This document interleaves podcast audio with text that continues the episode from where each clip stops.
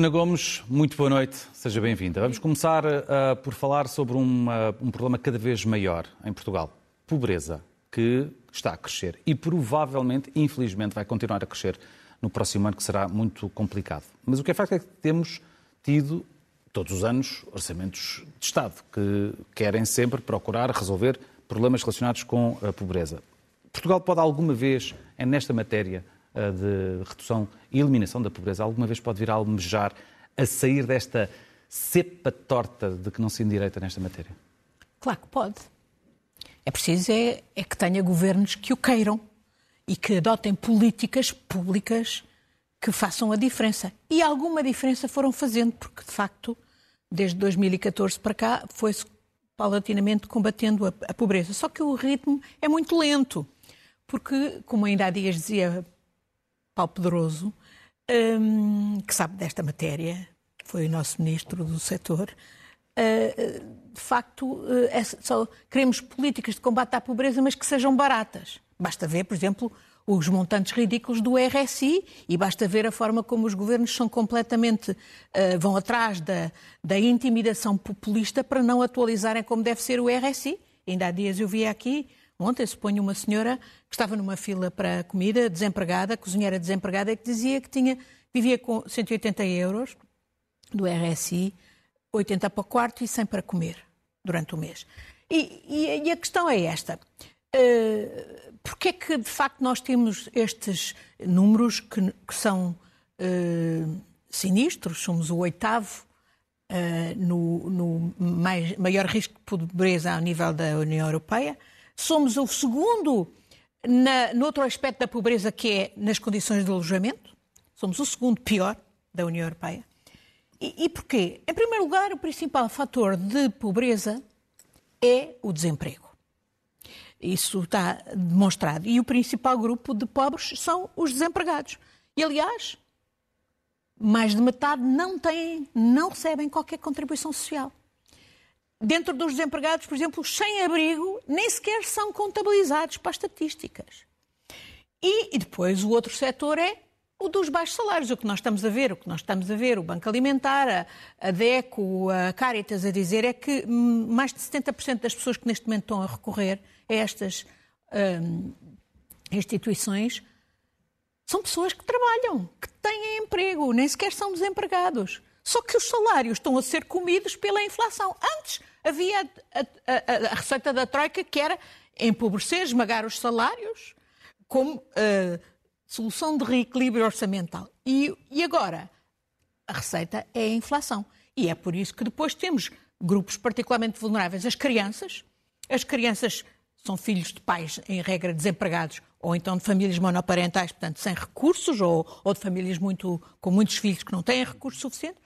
Eh, que é um dos números mais sinistros de, de, de, que traduz a pobreza aqui em Portugal, e os dados últimos mostram que outro setor extremamente vulnerável são os idosos. Aliás, o Governo, talvez por ter consciência disso, o Governo, no orçamento do próximo ano, prevê um reforço do complemento solidário, para idosos. Mas melhor seria que não lhes cortasse nas pensões, que não lhes diminuísse as pensões, que é o que acontece se deixa a inflação repercutir-se sem ser compensada. E estamos a falar de um país. Portanto, em, em, em, os últimos dados são de 2020. Não, talvez em 2022 as coisas tenham melhorado porque houve emprego. Mas é temporário é tudo precário. Em 2022 sabemos que o nível de pobreza pode ter aumentado, porque o nível de apoios do Estado português nestes anos de 20 e 21 durante a pandemia, foi dos mais baixos também ao nível da União Europeia. Eu lamento muito dizê-lo, ainda por cima estou a falar de um governo do meu próprio partido, mas é uma realidade. Portanto, estamos para ver, o governo do consigo é que acho que a situação não tem tido, nem muitos aspectos políticas uh, dignas de se chamarem socialistas, e, e, e nem é uma questão de ser socialista, é uma questão de ser socialmente justo, porque nós estamos a ver ao mesmo tempo as desigualdades aumentarem. E boa parte das desigualdades aumentam por via da desigualdade salarial. O governo também não fez o que devia fazer para valorizar a contratação uh, coletiva, que é o que faz, obviamente, uh, aumentar os salários. É um elemento essencial em qualquer país desenvolvido da União Europeia. É o elemento essencial que faz, uh, que combate o esmagamento dos salários e que, um, e que permite Uh, reduzir a desigualdade salarial. E é por isso que há um sentimento de injustiça tremendo, e é por isso que, por exemplo, até a extrema-direita hoje já diz que quer ter um sindicato, porque vão, obviamente, aproveitar numa área que tem sido sistematicamente desvalorizada quando devia haver políticas públicas. A Confederação Europeia dos Sindicatos, por exemplo, propõe que não haja contratação coletiva, que não haja contratação pública com empresas que não se subordinam à contratação coletiva. É uma, era uma, uma matéria que um governo socialista, ou sequer uh, socialmente justo, obviamente deveria, uh, deveria aplicar, mas não tem sido esse o caso. Mas isso leva-nos à, questão do próximo ano e do orçamento para o próximo ano. E daí que vale a pena perguntar quem é que de facto ganha e quem é que de facto perde com o orçamento do próximo ano.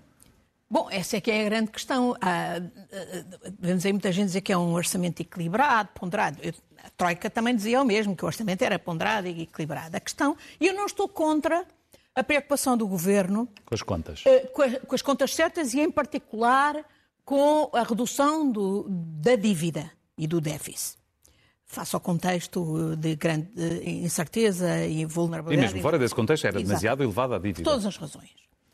Mas a questão é, depois, quem é, que, quem é que beneficia com este orçamento e quem é que perde? E quem perde, obviamente, são aqueles que já estão a perder por causa de em 2022 não ter havido medidas nenhumas de compensação da inflação, que já sabíamos que já vinha de 2021, da pandemia, mesmo antes da guerra.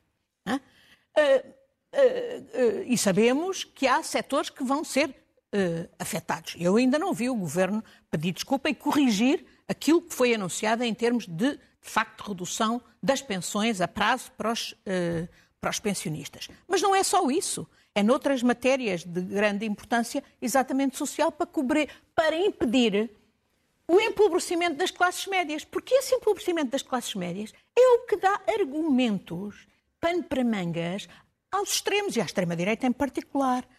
Uh, portanto, é uma questão também essencial da defesa da própria democracia. Ora, aqui, uh, o que nós vemos, por exemplo, função pública, vemos os quadros mais qualificados serem arrasados. E depois o governo vai, e os governos queixam-se de que o, o Estado não tem, não tem gente qualificada. Ainda agora, por exemplo, não é só o Estado, é outras instâncias públicas. Ainda agora soubemos que, por exemplo, a Câmara de Lisboa foi contratar, que tem 230 e tal juristas, não tem lá nenhum minimamente qualificado para fazer uma porcaria de um regulamento para as trotinetes. E então foi gastar 70 e tal mil euros, mais IVA, para contratar um, uma sociedade de advogados para lhe fazer o dito regulamento. Isto é o que o Estado está permanentemente a fazer, o chamado outsourcing, subcontratação. Não têm funcionários qualificados porque não lhes pagam e, portanto, entregam o trabalho aos privados. E isto é sistemático, é sinistro, tem sido a pecha de vários governos de todas as cores, como sabemos, continua com este e continua e até no setor da justiça. Eu estive esta semana num seminário organizado pelo CAD, o Centro de Arbitragem Administrativa e, e Fiscal, que, uh, que, que, em que outros uh, aspectos se focou.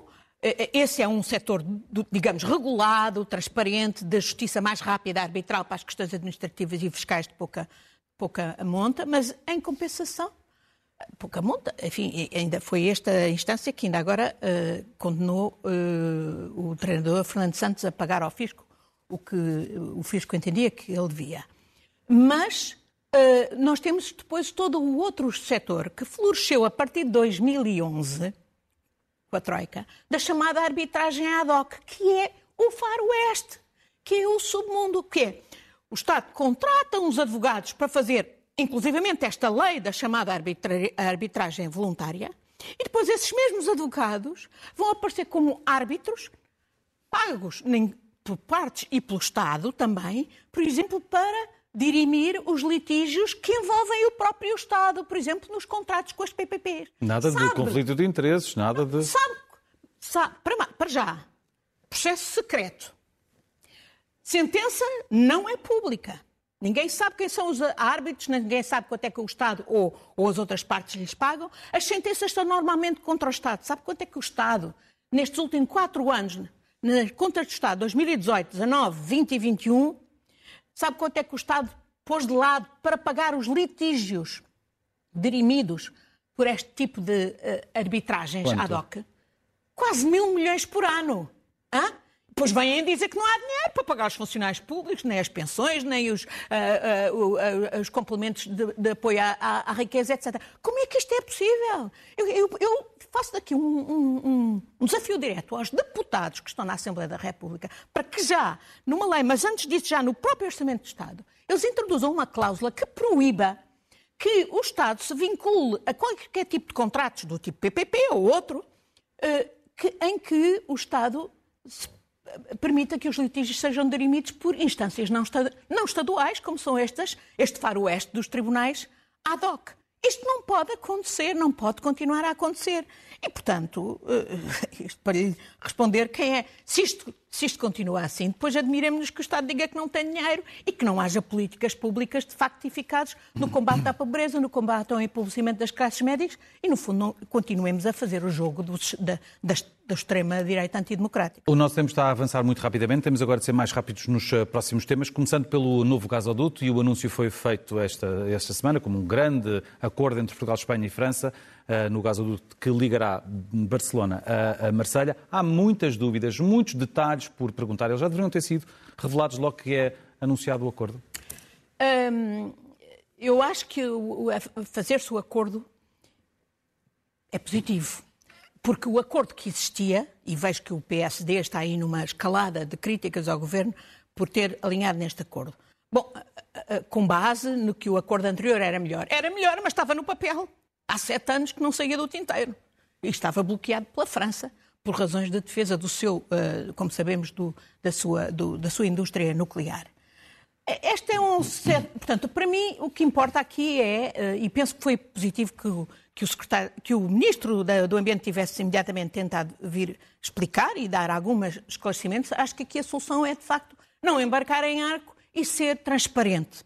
E, portanto, precisamos que o Governo dê todos os dados. Porque precisamos melhor compreender, de facto, o alcance deste acordo. É melhor um acordo que se venha a concretizar, ainda que implica um prazo diferido. Os espanhóis há pouco tempo diziam que em nove meses tinham o outro sistema pelos Pirineus concluído. Agora prevê-se que isto demore quatro a cinco anos.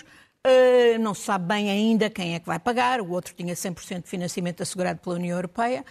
Um, e, sobretudo, uh, uh, o que, que, tem as implicações das conexões elétricas, que são também muito importantes para nós, designadamente para exportarmos a nossa a energia verde. E neste caso reduz de 3 para 1.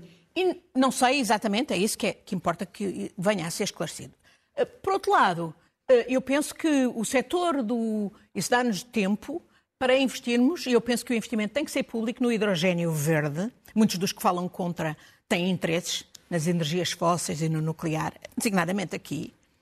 O hidrogênio verde, porque já, é, já se está a fazer e, de facto, é uma das maneiras de utilizar as nossas energias renováveis. E, portanto, a questão é, podemos-las exportar e como isso foi, como foi dito também pelo, secretário, pelo, pelo ministro, eh, sem, sem, dúvida ter estas, eh, este acordo a funcionar, quando ele vier a funcionar, também no, abre as perspectivas de, eh, de, diversificação das fontes de importação de energia, quando, como perante uma crise, for necessário. Mas este é um setor onde há imensos mafiosos. Hein? Os mafiosos conseguiram, por exemplo, em Bruxelas, que a própria chamada taxonomia verde, eu falei disso aqui, passasse a incluir uh, energias que não são, obviamente, limpas, como é o caso do, de, de, do gás e do nuclear, porque isso servia a interesses de, desse setor. Portanto, é mais uma das razões porque precisamos de máxima transparência e aguarda-se que o Governo explique e tudo faça para que, efetivamente, esse acordo não fique no tinteiro como o anterior, que era muito bom, mas mas lá esteve sempre. Um marco histórico está a ser atingido, mais outro mês. Oito meses de guerra na Ucrânia sem fim à vista. E pelo contrário, com a possibilidade de uma escalada eh, de consequências terríveis. Não é por acaso que tivemos esta semana até contactos telefónicos do secretário de Estado da Defesa americano com o ministro da Defesa russo, também, também hoje francês, de Macron belga. e do britânico, uhum. porque uh, se sente que se está a preparar qualquer coisa muito grave em Kherson, de onde os russos estão a fugir claramente a fugir. E, embora saibamos que já está a haver motins dentro do próprio exército russo, dos novos mobilizados, etc., a verdade é que a tentação para a escalada, e estamos a ver a escalada, desde logo nos ataques à, à, à população civil, aos ataques energéticos, uh, e não só, uh, na Ucrânia, mas temos a escalada do discurso de ódio. Eu vi umas imagens que peço que passem de, do diretor daquela uh, cadeia de televisão russa, RT, numa televisão estatal russa, a defender que as crianças ucranianas fossem afogadas ou queimadas dentro das casas. Quer dizer, se isto é possível, tá, já, já tudo perdeu a sanidade naquele país. Se isto é possível ser defendido por responsável de uma televisão num canal estatal, de facto, tudo está toldado já não há racionalidade nenhuma e, portanto, temos que temer o pior. E, sobretudo, acho que não podemos continuar a desvalorizar a possibilidade de ataques, não é? Porque já tivemos aquela cena dos cabos, há mais, está a haver mais cabos submarinos cortados, é, pode haver ataques às nossas infraestruturas críticas de outros países, incluindo da Europa, de energia, na água, os comboios, os comboios na Alemanha foram, foram, foram boicotados há, há, pouco tempo no norte da Alemanha, junto de Berlim e não sei mais onde. Já agora, por falar na Alemanha, há uma outra questão bastante relevante em relação, e fazendo também já a transição para o próximo tema, é que na Alemanha, o porto de Hamburgo, uh, o uh, chanceler alemão quer que se concretize uma venda a chineses do porto de Hamburgo, um dos principais portos da Europa. Contra todas, o parecer de todas as outras instâncias no Parlamento e no próprio, e no próprios serviços de segurança e do próprio governo alemão, o que é terrível e mostra que se calhar o senhor Scholz ainda não aprendeu nada com a, a, o caso da, da Rússia para não ficarmos na dependência da Rússia. É, é, gravíssimo, ainda por cima, quando no caso da China o que estamos a ver é. Um, um novo imperador? O, sim, o imperador Xi, que, que, que, que, com, que humilha hum, de forma brutal o seu predecessor, que se torna presidente presidente perpétuo, portanto vitalício, que deita fora as reformas do tempo de, de, do Deng Xiaoping, digamos, rodeado de lealistas, num Politburo que não tem mulheres, aquela cena, e nos outros órgãos só tem 5%, aquela cena da metade do céu já era, na China, e, e é uma China, portanto, mais perigosa, eh, uma China que tem investido muito nas tecnologias de controle social, de reconhecimento facial, etc. Uma China que que eh, mais ameaçadora, não só em relação a Taiwan, mas em relação, estamos a vê-lo, às liberdades essenciais em Hong Kong, cardeal Zen a ser julgado, eh, em Macau, já nem vou falar nem do Tibete, nem dos uigures e de outros cidadãos chineses, o é que vai acontecer a este pobre do Jintao e a outros, e, portanto, em que não é possível continuarmos, quer em relação à Rússia, quer em relação à China, com aquela nossa nosso descuido que em Portugal sabemos que, inclusive através da lei dos sefarditas, milhares de russos adquiriram a nacionalidade portuguesa. Podem estar por aí, para além dos que já cá estavam eh, a fazer o que podiam fazer, por exemplo, para desromper as uh, infraestruturas críticas, etc., roubar dados, etc. Mas a mesma coisa em relação à China. E, portanto, nós não podemos pensar que uh, o mundo uh, vai estar eh, mais tranquilo, infelizmente, e temos que realmente nos preparar e exigir aos nossos dirigentes que tenham muita coragem, muita, muita coragem também no explicar à opinião pública o que é que está em causa e, e sobretudo, a não fazer erros e deslates uh, completamente contraproducentes, como são esse de vender o Porto de Hamburgo. Já bem bastava termos vendido o Porto do Pireu ou nós vendido a nossa uh, uh, REN e a EDP aos chineses. Uh, e, e, e, parece que Macron e Schultz, de resto, separadamente tencionam em breve ir à China ao beijamão do imperador. Acho miserável se isto de facto se concretiza e acho que os outros europeus, o nosso governo devia falar contra uh, isso, ainda por cima, nesta situação tão, tão complicada em que a China, no fundo, uh, uh, acreditou, acreditou em Putin que a, que a questão da Ucrânia estava resolvida em pouco tempo e é também esta uma das razões porque nós não podemos de maneira nenhuma tolerar que Putin a Fivel ter ganhado de algum modo na Ucrânia. Vamos Temos a... que derrotar totalmente. Vamos a notas finais rapidamente, Ana Gomes, começando uh, pelo dia, pela questão de, de, uma das questões do dia, a morte de Adriano Moreira. E, naturalmente, uh, prestando-lhe a minha homenagem e, e apresentando as minhas condolências à família, aos amigos, eu penso que o professor Adriano Moreira foi um pensador, pensou sempre em Portugal e o papel de Portugal no mundo, e eu uh, gostei muito, sobretudo, de o ver. Sei que ele percorreu, uh, digamos, foi uma figura de relevo no regime colonial fascista, depois fez a transição para a democracia e fê-la bem, de resto mostrando as suas preocupações sociais ligadas à, à ideologia democrata uh, cristã, à doutrina social da Igreja. Uh, e eu penso que ele, eu gostei sobretudo de o ler a propósito das Nações Unidas. Ele tinha a consciência da importância fundamental do, do multilateralismo de, para, de, de, da defesa do direito internacional. E foi, juntamente com o professor Freitas do Amaral, duas vozes importantes a criticar, por exemplo, a administração George W. Bush, quando fez a invasão do Iraque, bombardeando eh, não só o Iraque, mas o direito internacional e o multilateralismo no quadro das Nações Unidas. Portanto, Uh, penso que as reflexões dele foram importantes para Portugal.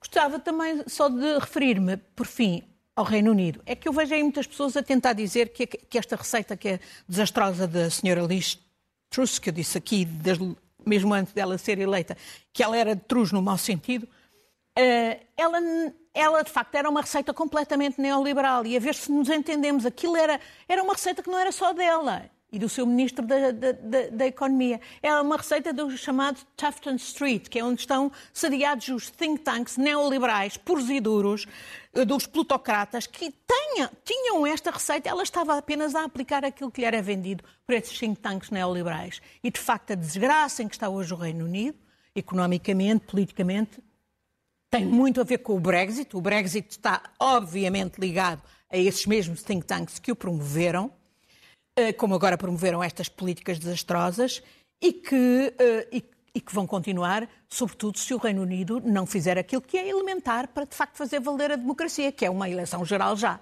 Porque se eles vão continuar a permitir que sejam 150, pessoas, 150 mil pessoas, membros do Partido uh, Conservador, que, é, que, está capturado pelos neoliberais, e também há muitos neoliberais, devo dizer, no, nos trabalhistas, mas se esses 150 mil vão escolher e vão decidir, então no, na Grã-Bretanha já não há senão uma farsa de democracia. Mas aparentemente não vão, não vão ser os ah, britânicos a escolher porque provavelmente não vai ser afetada a alteração. Ana Gomes. Temo o pior então.